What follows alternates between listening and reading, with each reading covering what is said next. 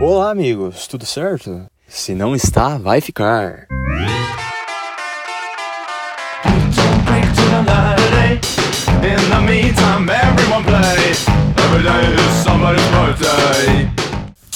É, faz um tempinho já. Mas acho que o intervalo. Eu tenho que aceitar que o intervalo de um podcast pro outro, um episódio pro outro, vai ser um pouco mais longo a partir de agora. Então eu não posso dar sempre a mesma introdução de. Ai, faz tanto tempo que eu não gravo um episódio, posto. Mas cá estou, então. Yes, seja muito bem-vindo. Essa é a edição número 6 do Guinoato, diretamente aqui do meu estúdio de gravação. No momento que eu tô gravando isso, fazem 19 graus. Joana não está aqui, ela está de licença temporária para sabe-se lá Deus o quê. Né? Até porque a gente não tem um departamento de recursos humanos para organizar essas questões. Então ela mesma decide se ela vai vir trabalhar ou não. E dessa vez ela decidiu que ela não vai vir. Ou nesse caso vai vir, né? Se a gente for falar de uma forma. Uma forma adequada, ortograficamente correta. O que é a forma mais tediosa, né? Digamos assim. Mas uh, falando um pouco sobre o intervalo de um podcast para o outro, é, às vezes a gente precisa coletar certas vivências para poder trazer para cá, né? É, tem aquela frase que eu coloquei em algum lugar nas minhas redes sociais já. Que artistas e loucos mergulham nas mesmas águas. Mas os artistas voltam. Então eu estou voltando. Se eu vou voltar artista ou louco, aí é outra história. Aí não cabe a mim, aí cabe a minha psicóloga, que vai definir isso, que vai diagnosticar isso. Senão ela vai uh, me direcionar a alguém capaz de contestar isso e dar o diagnóstico correto, bem como as prescrições médicas necessárias para curar a condição que for, se ela existir. Mas é isso, eu estou aqui. Atualmente é domingo, nesse momento, nessa minutagem é domingo né? Porque eu preciso conversar para vocês, eu nunca disse isso aqui, mas esse podcast não é gravado toda uma vez só, não é uma coisa linear que eu sento aqui e falo. Hoje eu vou gravar tudo. E aí eu fico lá os 25 minutos falando abobrinha. Não, eu sei te informar, mas eu não tenho essa capacidade mental para isso. Meu supramental ainda não tá bem desenvolvido para que eu possa fazer isso. Talvez no futuro eu possa vir, né? Mas futuro somente pertence àqueles que estão no futuro. Gnoato Kelf. Enfim, mas é mais legal dessa forma porque aí eu consigo coletar certas vivências. Por exemplo, ontem, ontem foi sábado, né? Eu estava aqui na minha casa e aí eu me dei conta de que tinha um vidro de um frasco de bebida no meu quarto. E esse frasco de bebida, por sua vez, é no formato de uma lâmpada de um gênio. Lembra muito a lâmpada de um gênio. Ela tem até um. Ela é toda vermelha, tem uns detalhes japoneses ali, umas. uns riscos. É, toda a decoração ela remete muito a uma coisa oriental da China, tá? E aí, esses tempos eu tinha derrubado essa garrafa no chão e aí vazou o líquido de dentro dela, mas ela não quebrou, porque é uma garrafa de vidro muito forte, muito resistente. E aí, né, eu vi que tinha um cheiro muito forte. Mas aí eu deixei ali, né? Eu peguei, juntei, botei, né, passei um pano para tirar o álcool do chão. E aí o conteúdo da garrafa restante eu só deixei na garrafa e guardei ela na estante ali. Beleza. E aí eu me dei conta de que ela estava ali e que eu nunca tinha bebido o conteúdo dessa garrafa. E para contar a história dessa garrafa, basicamente ela estava no bar do meu pai antes dele sair de viagens permanentes, que ele saiu em 2020 sem avisar ninguém, ele deixou uma breve carta, mas ele não consultou a gente, ele não consultou também nenhuma agência de viagens especializada a dar o melhor direcionamento para o destino que ele queria ter. E aí a gente pegou algumas coisas e colocou em outros lugares e hoje essa sala tá vazia. Quem quiser alugar, por favor, compareça ao meu escritório. Aonde fica? É no direct do meu Instagram, direct do Facebook, nem sei se é direct do Facebook, é o Messenger, WhatsApp, se você tiver, qualquer coisa. Manda uma mensagem por pombo correio que eu vou receber também, né? Porque tudo que é nosso chega até nós. Gnoato Kelf.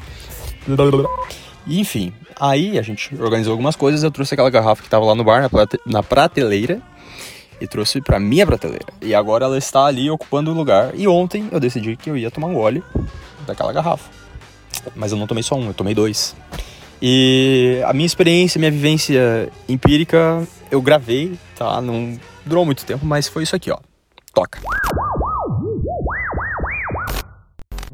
Atualmente é, estou aqui no meu quarto. Fazem 10 minutos aproximadamente que eu bebi o conteúdo da garrafa. Ademais, os efeitos são aparentemente nulos. Eu decidi comer uma banana e uma castanha do Pará e uma castanha de caju, uma de cada, fazem uns 5 minutos. O resultado também até então é nulo. Em breve eu trago mais detalhes. A única constatação, no entanto, que eu tenho para fazer é sobre a empresa que há uns cinco dias gastou R$ 9,90 e eu não faço ideia do que isso representa, porque eu não tenho nenhuma assinatura ativa com essa empresa. E eu entrei em contato com o WhatsApp deles hoje, sábado, e não obtive retorno, porque eles só atendem das 8 às 18, de segunda a sexta. Eles realmente precisam estudar o sucesso do cliente. É... E esses filhos da p estão retendo meu dinheiro com eles. E sabe, sei lá, pra quê? Pra fabricar camiseta com R$ 9,90 de um cidadão que paga suas contas em dia? Isso sobre o efeito da bebida? Até então, nulo. Sinto-me inclinado a cometer maluquices, mas até então tá tudo certo. Uma hora após ingerir o conteúdo dessa garrafa, minha constatação final é nenhuma reação adversa. Esse é o meu parecer. E essa foi a vivência empírica com o frasco vermelho da garrafa misteriosa que ocupa a prateleira do meu quarto. A conclusão que a gente pode tirar disso é, não aposte todas as suas fichas em uma garrafa de frasco vermelho só porque ela é bonita. Porque pode ser que ela não tenha nenhum conteúdo a oferecer a não ser fazer você gastar o seu tempo achando que ela vai te causar alguma reação especial e não vai te causar nada. E aí você pode trocar depois e fazer uma analogia de garrafa para ser humano que você vai fazer muito sucesso aí como filósofo nas suas vivências aí. Toma para você essa reflexão aí que não faz sentido nenhum, mas tudo certo. Mas é isso, a gente tem que se experimentar, né? É, eu, por exemplo, há duas semanas atrás, estava vivendo um tédio na minha vida, na minha existência medíocre. Eu estava lá no meu cinismo, indo para o meu trabalho, e aí o que aconteceu? Eu fui sair do carro, eu estava atrasado, como sempre, de costume. E aí uh, eu fui sair do carro. Mas a minha vida estava muito tediosa, muito pacata, então eu decidi deixar o dedo na porta e fechei a porta. E hoje meu dedão está azul, mas foi maravilhoso, assim, a dor foi impecável, ficou doendo ali uma tarde inteira. Daí eu fui até a farmácia depois, comprei um remedinho, né? Paguei 40 contos. Desembolsei 40 pilas. Mas aí passou a dor, deu tudo certo. Daí, claro, eu tive que tirar o sangue porque o dedo ficou azul devido ao sangue não ter por onde sair. O que nos leva ao segundo ato, que foi eu no sábado à noite com uma agulha quente furando meu dedo. Muito bacana, uma coisa muito linda, né? É porque o dedo ele tava assim na cor do céu além de estar tá todo levemente levantado ali, e ele poderia ficar deformado pro resto da vida, considerando os dedos das outras pessoas que eu vejo por aí, as pessoas mais velhas que falam. Ah, quando eu era criança, sei lá, eu fechei na porta do carro também e aconteceu isso. Então eu pensei. Bom, vai ficar deformado pro resto da vida ou eu vou tirar o sangue agora e tentar deixar ela menos deformada? Eu decidi arcar com a segunda opção e tomei as consequências, né? Mas deu tudo certo, não doeu. Não doeu. Assim, mas eu só fui conseguir tirar o sangue mesmo no domingo. No sábado, aconteceu, foi muito legal. Que eu. A camada da unha. Eu vou. Assim, ó, eu sei que isso pode causar uma agonia nos meus ouvintes. E eu peço perdão já. Mas. Eu juro para vocês que não doeu. Tá? Tanto. Enfim, eu peguei. Esquentei a agulha. Aí eu coloquei na unha. Né? Eu fui bem devagar. Eu fiquei ali um, um dia inteiro. Aliás, era de noite. Eu fiquei uma noite inteira Aí eu peguei, fui devagarzinho e aconteceu o quê? Que a agulha quente foi capaz de furar a unha, sim, só que ela também foi capaz de cauterizar o sangue. Então o sangue ele ficou ali praticamente preso, ele não saiu. Aí ele foi sair no outro dia que eu fiquei fuçando com a agulha. Aí a agulha já não estava quente. Mas enfim, é isso aí, caras. Se vocês baterem o dedo. Primeiro, vamos pensar assim, ó, se a sua vida estiver tediosa, Pense em maneiras alternativas que não seja prender o seu dedo na porta do carro, que aí você já vai evitar um desembolsar 40 contos, mais uma agulha quente na unha e mais impostos, né, que eventualmente podem surgir aí. A gente nunca sabe, né? Taxas adicionais estão sempre sendo adicionadas em tudo, inclusive nas placas solares que estão colocando, que eu me dei conta essa semana que os meus vizinhos praticamente 79,5% das casas aqui da região, no meu bairro, né? Aqui de Melanciópolis tem essa placa solar e a gente aqui não tem. Mas o nosso vizinho da frente também não tem, daí a gente ficou assim, tipo, é, a gente é uns macacos, né? Mas tudo certo. Aí depois que eu tirei todo o sangue, eu não senti mais dor nenhuma. É, eu sei o que é estar no lugar do ouvinte que está dizendo: Meu Deus do céu, ele furou a unha dele. Mas confie em mim, tá? É, daqui, da pessoa que viveu isso, eu posso garantir que não dói tanto quanto parece. Dói quando você fecha a porta, né? Eu pensei que o meu dedo teria, teria sido melhor se meu dedo tivesse saltado fora, porque daí né, não ia, eu ia evitar um problema ali, não ia ter que furar a unha, porque não ia ter mais unha, não ia ter mais a ponta do dedo. Mas eu gosto de situações bem difíceis para enfrentar. Então eu decidi que era melhor ficar com o dedo mesmo. E aí eu puxei, né? Eu não deixei ele tão preso. No microsegundo que a porta estava cravando meu dedo ali, eu tirei, então deu tudo certo. Aliás, não deu nada certo. Quer dizer, deu certo a minha tentativa de acabar com a minha existência medíocre que estava sendo aquela semana. Isso deu certo. O resto que veio depois, aí foi a consequência do que eu escolhi para minha vida, inconscientemente falando. Vamos abrir um parênteses aqui, porque eu acho que tem gente que vai achar que eu realmente fechei de propósito, porque eu gosto de sentir dor. Não, eu não gosto de sentir dor até onde eu sei. Isso aí não foi nem constatado nem provado cientificamente. Então, assim, ó, até que se prove o contrário, você não pode afirmar nada. Tá achando que que é minha psicóloga? Não, porque se você fosse minha psicóloga, você não estaria aí, você estaria lá no consultório.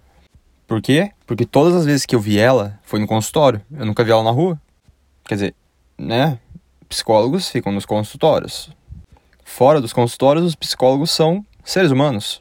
São pessoas como você, né? Psicólogos também têm emoções para lidar. Tanto que é por isso que o pessoal que faz psicologia precisa de acompanhamento também, de terapia, psicoterapia.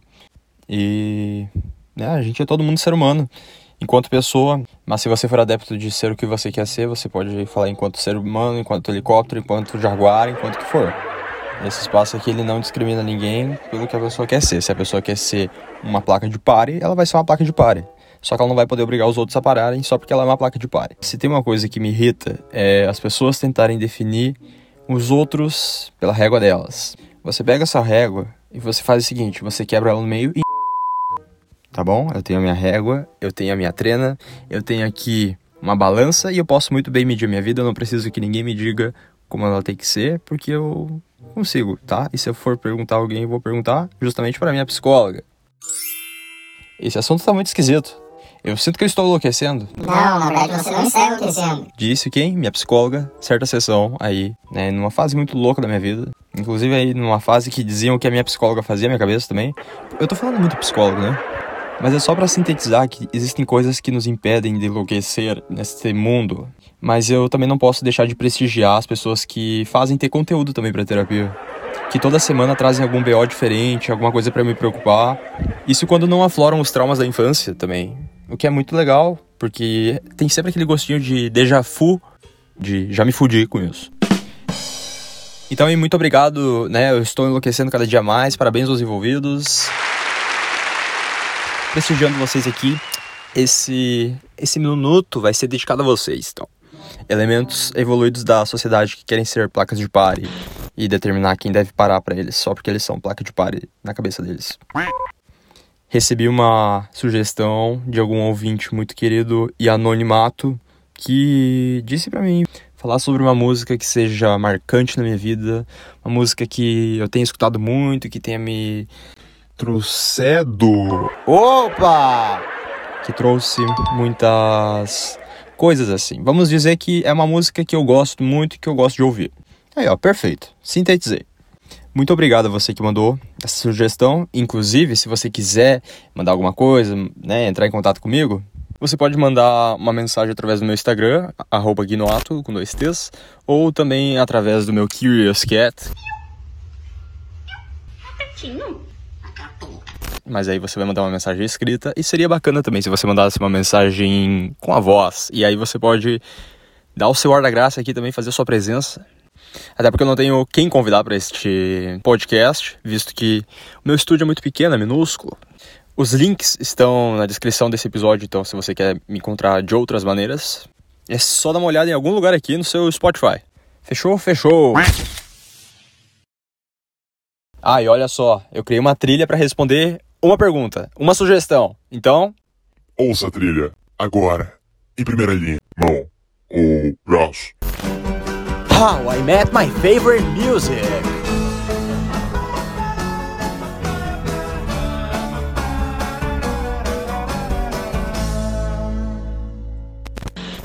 Então vamos lá, né? Eu vou falar aqui essa sugestão que eu curti bastante, que é me falar sobre uma música que me marcou.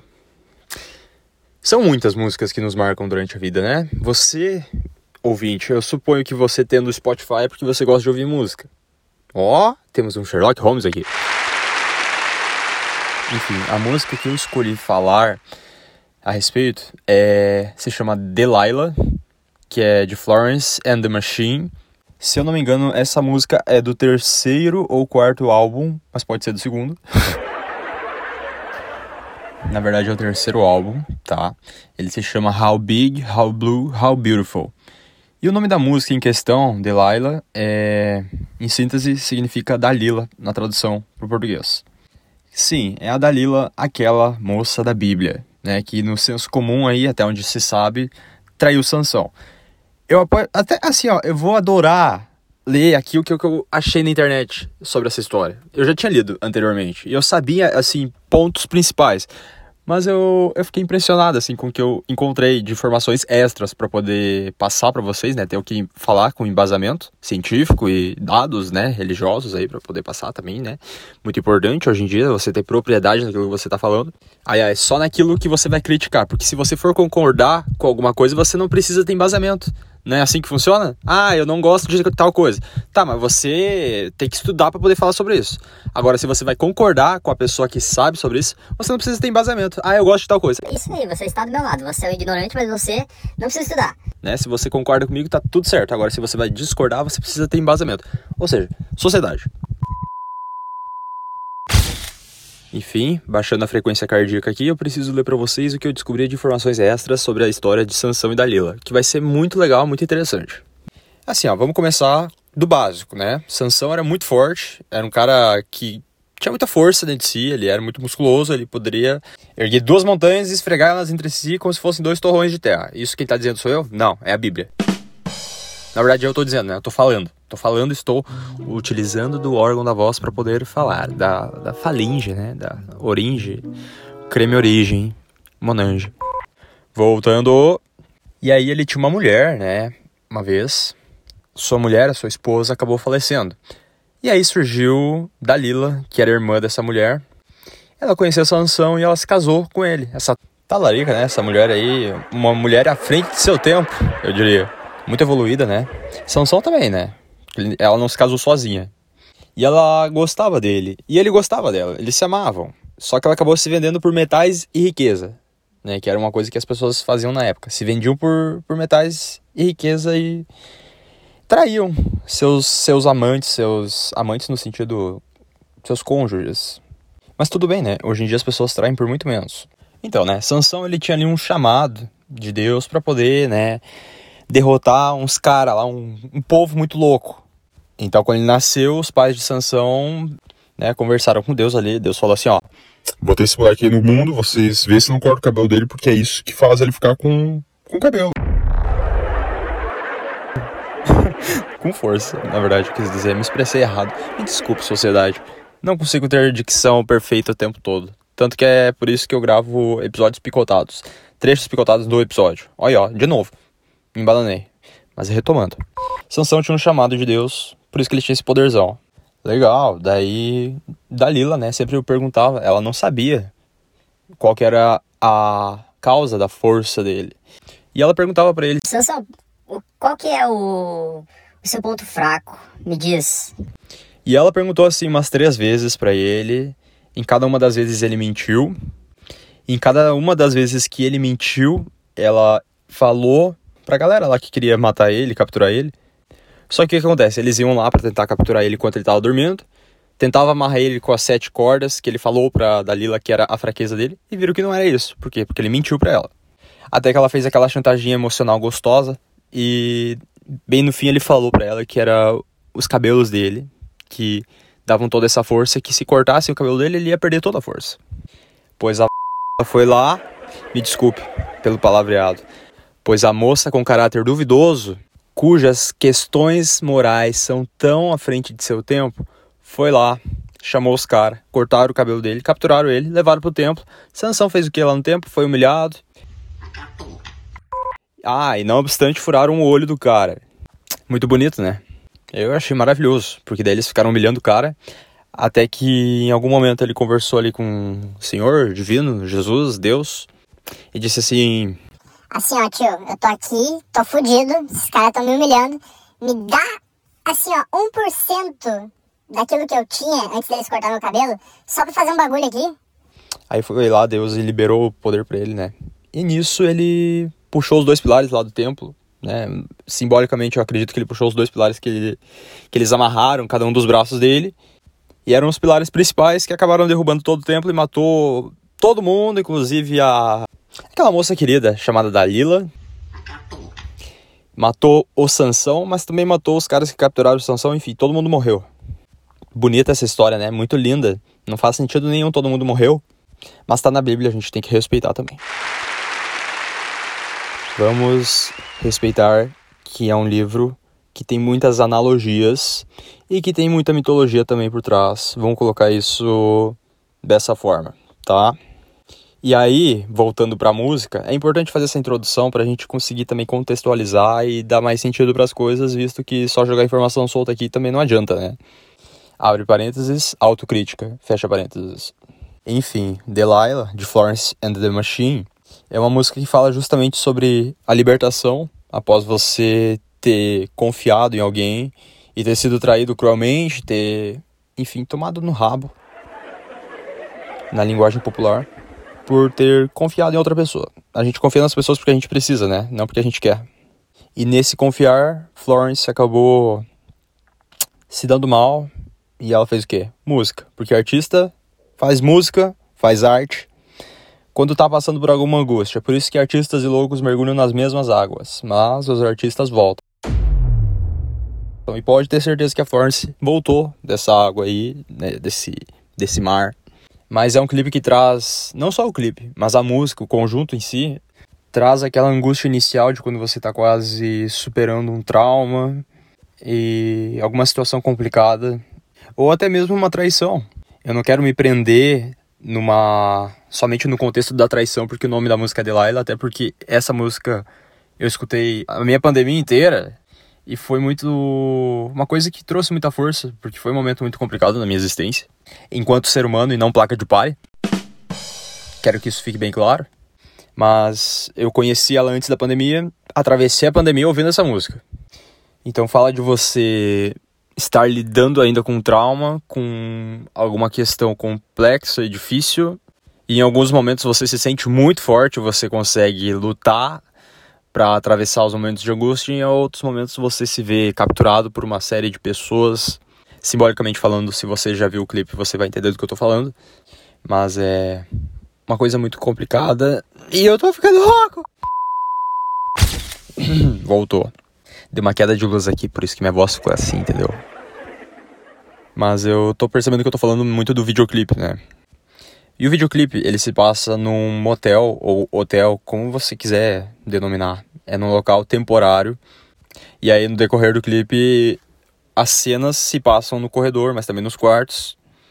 E surgem algumas figuras que eu julgo serem as ansiedades, as angústias, as paranoias e também surge a versão alter ego da Florence, que é a, nada mais nada menos que a versão que ela estava sendo dela mesma, que ela não estava se identificando. Tanto que no final do clipe ela percebe que ela não é aquela versão e ela se liberta quando ela vira essa chave. E se eu pudesse sintetizar o clipe e a música numa palavra só, seria a busca pela libertação. E como a liberdade, às vezes, ela é uma coisa gradual, que não é de uma hora para outra. Porque você se liberta de alguma questão, pode ser um luto, pode ser a perda de alguém, o afastamento de alguma pessoa querida. Aquilo pode ser uma liberdade para você e eu não quero parecer aquela pessoa que vai ver uma pessoa sentada no restaurante, sozinha, almoçando e vai tirar foto e vai postar liberdade ou solidão. Mas eu quero dizer que a liberdade ela sempre tem um preço. você vai ser livre, né? Mas você vai ter que deixar aquilo lá para trás. E aí, quão fácil é para você deixar aquilo para trás? Quer dizer, se você tá pensando em libertação, eu creio que não seja uma coisa fácil de deixar para trás, né? Visto que você quer se libertar e aquilo tava te aprisionando, então não é uma coisa fácil. Mas sempre fica uma sequela após a libertação. Na própria letra da música, ela fala: rápido demais para a liberdade, às vezes tudo desmorona, essas correntes nunca sairão de mim e eu continuo arrastando elas por aí. E o refrão da música ele fala: é um tipo diferente de perigo e os sinos estão batendo e eu tô chamando pela minha mãe enquanto eu derrubo os pilares. Aí que entra a Dalila, aí que entra a referência. Também, né? Porque tem a traição. Eu creio que o clipe nasceu de uma traição, né? Artistas, considerando os artistas aí de uma forma geral, eles são traídos e eles fazem música, né? Esses cornos. É uma música que para mim ela diz muito sobre se fortalecer num momento complicado e sobre também enfrentar os demônios da nossa existência que todo mundo eventualmente enfrenta ou vai ter que encarar de frente cedo ou tarde. Nossa, eu, tô achando isso aqui, ó, poético demais e tá faltando baboseira nesse episódio. É isso, tá? Me pediram recomendação de música. Escute então Delilah, Florence and the Machine no seu Spotify. E é isso, esse é o fim desse quadro. How I Met My Favorite Music.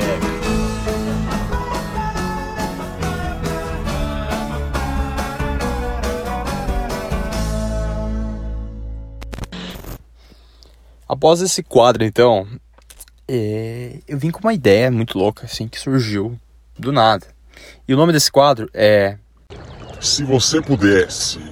Legal, né? Impactante. Quase chorei. E aí, nesse quadro de hoje, tá?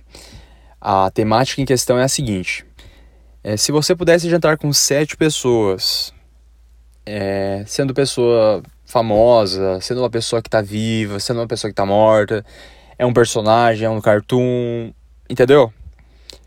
Sete pessoas, né, que você pudesse escolher aí e você pudesse reunir a mesa com oito lugares. Se você sentaria no, no oitavo lugar, então teriam sete pessoas para você escolher. Logicamente, aqui a gente aprende também matemática, né? E aí você pudesse colocar a mesa mais sete pessoas. Quem seriam e por quê? E eu tava matutando essa ideia aí. Ah, e é importante lembrar que a gente tem que escolher também o prato que a gente vai comer. Perfeito, então. O prato seria nada mais nada menos do que macarronada vegetariana, né? Com direito a queijo ralado ali nas porçõezinhas na mesa. Daí quem quiser colocar, coloque. Quem não quiser, não coloque. Mas vai ter manjericão também ali em cima na, na massa, né? Aí não é facultativo, você vai ter que comer com manjericão porque vai na composição da massa do prato principal, entendeu? Não vai ser um complemento, você vai ter que comer. E não vai ter carne nessa massa porque é uma massa vegetariana. E eu já vou colocar assim também, porque o meu primeiro convidado seria a próxima pessoa que vai questionar o meu vegetarianismo. É? Olha só. Vou te obrigar a comer uma coisa vegetariana que você vai curtir pra caralho. E aí a boca que você usa para falar. Oi, eu adoro comer carne. Você ouviu isso, Kelvin? Você vai ter que utilizar para mastigar uma comida vegetariana, que por sinal é muito saborosa e muito mais nutritiva do que esse pedaço de bife que não tem nem 50 gramas de proteína, tá? Porque se você quisesse proteína de verdade, você ia estar tá comendo bucho, você ia estar tá comendo rim, você ia estar tá comendo fígado, coisa que você, senhor frescura, não come, né? Todos nós sabemos. Porque caso você não saiba que tem nutriente que é necessário sim que tem na carne, porque o ser humano é um ser herbívoro, é os miúdos, tá? O bife do McDonald's, ele não tem proteína nenhuma, ele só vai te dar câncer. Só queria jogar isso no ar. Mas tudo certo. Respeitamos aqui todos os gostos dos paladares. Mas a primeira pessoa que ia sentar logo na minha esquerda seria a próxima pessoa que encher o meu saco com o meu vegetarianismo. Eu quero comer carne, não quero comer, foda-se. Só não vem colocar o dedo no meu prato que eu não coloco no teu. Mas tu vai sentar aqui à mesa para comer minha macarronada vegetariana que tu vai curtir muito pra caralho. Isso aí é nóis. Enfim, a frequência cardíaca baixando novamente. Vamos se acalmar os nervos. Todos calmos! O segundo convidado seria a Flybag, da série Flybag, que é estrelada pela Phoebe Waller-Bridge, que por sua vez é a pessoa que escreveu a série. É uma série de drama e comédia ao mesmo tempo, dramédia. Fica a recomendação, vou deixar aqui também na descrição. E a justificativa é justamente porque essa moça, a Flyberg, ela é genialmente incrível. Ela conversa com as pessoas na câmera, ela tá se passando ali na série, ela olha para você e ela conversa com você e a pessoa que tá do lado dela não vê que ela tá falando com, com a gente. Exceto na segunda temporada que surge um outro personagem que você não precisa saber porque vou te dar um spoiler, né? E daí se você não quer levar spoiler de mim, você poderia eh, pelo menos levar um spoiler da maneira natural que deve ser, olhando a série. Que o spoiler, ele é uma coisa inevitável. Você descobre ou você descobre mais tarde. Isso também é importante ser discutido, mas não no momento. O nome desse quadro é Se você pudesse. E não. Spoiler. Eu, eu entendi a referência. Flybag é uma personagem muito engraçada e acho que seria muito legal ter ela na janta ali porque ela ia fazer as observações mais engraçadas e toscas. Por isso que ela ia sentar na minha direita. E ao lado dela ia sentar minha irmã, porque a minha irmã ela ia conseguir entender e pegar algumas coisas que eu não ia pegar e depois a gente ia conversar e a gente ia chegar num brainstorming muito bacana ali e fazer um mapa mental muito louco. Então minha irmã ia sentar do lado da Flybag, à minha direita também. É isso aí. Já foram três. Na frente da minha irmã, no lado oposto, no caso dela, seria a quarta pessoa que eu escolhi ser o primeiro Inhoato a colocar os pés no Brasil. Por quê? Por quê? Estrategicamente pensando, eu quero que ele fique na frente da minha irmã, porque a minha irmã, ela também é uma Inhoato, e Inhoatos não devem desistir dos seus sonhos, e Inhoatos vão quebrar o pau de todo mundo ali, Inhoatos são, são fodas. Disse quem? Minha avó. Minha avó disse isso uma vez, então... Um beijo, vó. Como é que tá aí no céu? Tá tri? Como é que tá aí? O pai tá bem? E o vovô? O vovô também tá bem? Saudade de vocês, né? Inclusive de você, vô, que eu nunca conheci, mas tudo certo. Então o primeiro Inhoato ia sentar nesse local, à minha esquerda, né? Seria do lado do ser humaninho que for questionar meu vegetarianismo. Ia ficar de frente para minha irmã, minha irmã ia, ia observar muitas coisas ali. E ele ia vir para essa janta para explicar, assim, o que, que ele tinha na cabeça em vir pro Brasil. Seria o Inhoato que veio lá da Itália, que decidiu entrar no navio e vir para cá. E eu queria saber por quê queria saber o motivo da escolha, não queria colocar uma faca no pescoço dele para falar o que você fez foi errado, porque não foi. Que bom que veio. Surgiu muitas histórias daí, né? Não é isso que eu tô falando. Por que, que eu tô me justificando como se eu estivesse dizendo alguma coisa que eu não disse de fato? Conflito de personalidades. Fragmentado. Então esse ato ele viria apenas para esclarecer alguns pontos mesmo. Porque seria muito bacana também ter um ancestral de muitos anos atrás, de séculos, de milênios atrás, que no momento pode estar muito bem decomposto em algum local nesse mundo. Então seria muito interessante para mim ter alguém da família que não fosse minha irmã também. A outra pessoa, aliás, não é nem pessoa, é, seria um gato. É o meu gato falecido, o Mimo, que do nada sumiu. Quando eu tinha, sei lá, nove anos, numa certa manhã ele não estava mais entre nós. Não sei o que aconteceu, gostaria muito de saber o paradeiro desse gato e por isso que ele ia sentar do lado do Inhoato. A gente tem algumas perguntas também para fazer para esse gato e para entender também como é que foi o que, que aconteceu e qual que foi o, o paradeiro dele. É uma coisa que eu preciso muito saber. Então por isso que ele vai sentar junto do Inhoato para que a gente consiga também organizar as ideias, né? Vocês já estão percebendo aí que tá, tá surgindo, parece uma mesa de jurados? A ideia é mais ou menos essa. Mas ninguém vai condenar ninguém aqui, tá? Tá todo mundo bem, é, todos estão protegidos sobre as leis universais do quadro. Se você pudesse. Então fiquem bem tranquilos, convidados. E aí, é, para mostrar que não seria uma sessão de julgamento ou para condenar essas personalidades, a gente ia colocar o Homem de Ferro do lado do gato para quebrar um pouco o clima, né? Porque o Homem de Ferro é uma pessoa muito animada, uma pessoa muito para frente, é um filântropo muito bacana. Inclusive, ontem eu rachei o bico porque eu vi uma cena dele com... É melhor se afastar. Tá, vamos deixar o picolé desabafar, gente. Você sabe muito bem por quê. Se afasta. Então ele ia ficar ali do lado do gato, à minha esquerda, justamente para quebrar esse clima de julgamento e ele ia equilibrar ali os essa questão toda aí que vocês já estão captando que tinha um clima tenso ocorrendo entre os convidados. Mas não vai ter porque ele vai estar ali para quebrar o gelo. Então, na cadeira oposta à minha, na outra ponta, estaria Hércules Parrot, ou Porot, ou Poirot, eu não sei como é que fala até hoje o nome desse cara.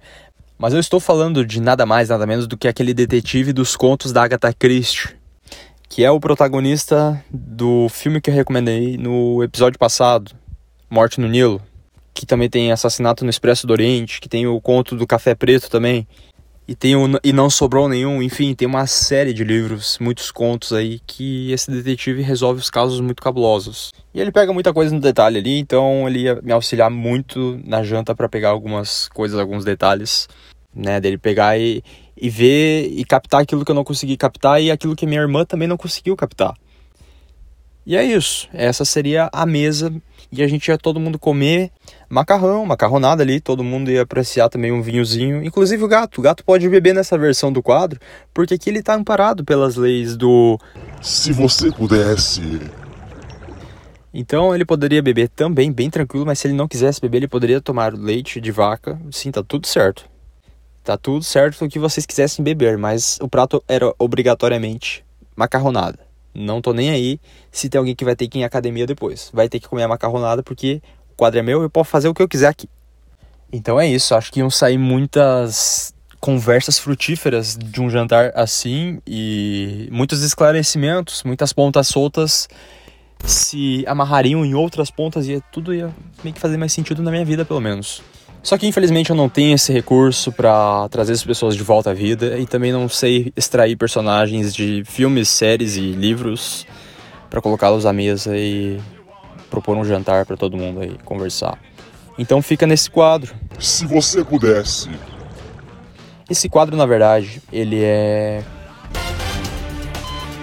como se fosse o Código de Defesa do Consumidor, porque ele ampara e deixa você fazer qualquer coisa. Então, se você quiser ter um papo interessante para conversar com alguém, se você for sair, for no primeiro encontro, vai no barzinho com alguém, vai conhecer uma pessoa, pode ser uma pessoa que tu não quer ficar, pode ser só uma pessoa que tu quer trocar uma ideia e tu quer ter um papo interessante, faz essa proposta, pergunta. Quem tu levaria num jantar? É, tem sete lugares, tu pode escolher o prato e pode levar quem tu quiser. Pode ser uma pessoa viva, morta, personalidade e pode ser famoso ou não, enfim.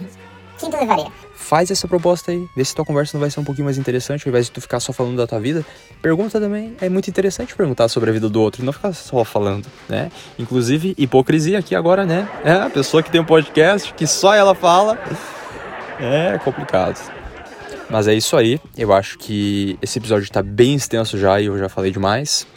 É isso, amigos. Sigam suas vidas, sejam felizes, não usem drogas, acredite nos seus sonhos. Se for dirigir, não beba. E todos os links, todas as informações que você precisa saber que estejam relacionadas a esse episódio, seja alguma coisa que eu falei, vão estar linkadas aqui embaixo. Não te preocupes, ok? Tenha uma ótima vida aí, tá? Qualquer hora a gente se fala de novo. Eu monologando e você ouvindo. Muito obrigado por ter ouvido até aqui. Isso é muito importante para mim. E é nóis. Abraços. E é os guri. E é as guria. E é as placas de pare.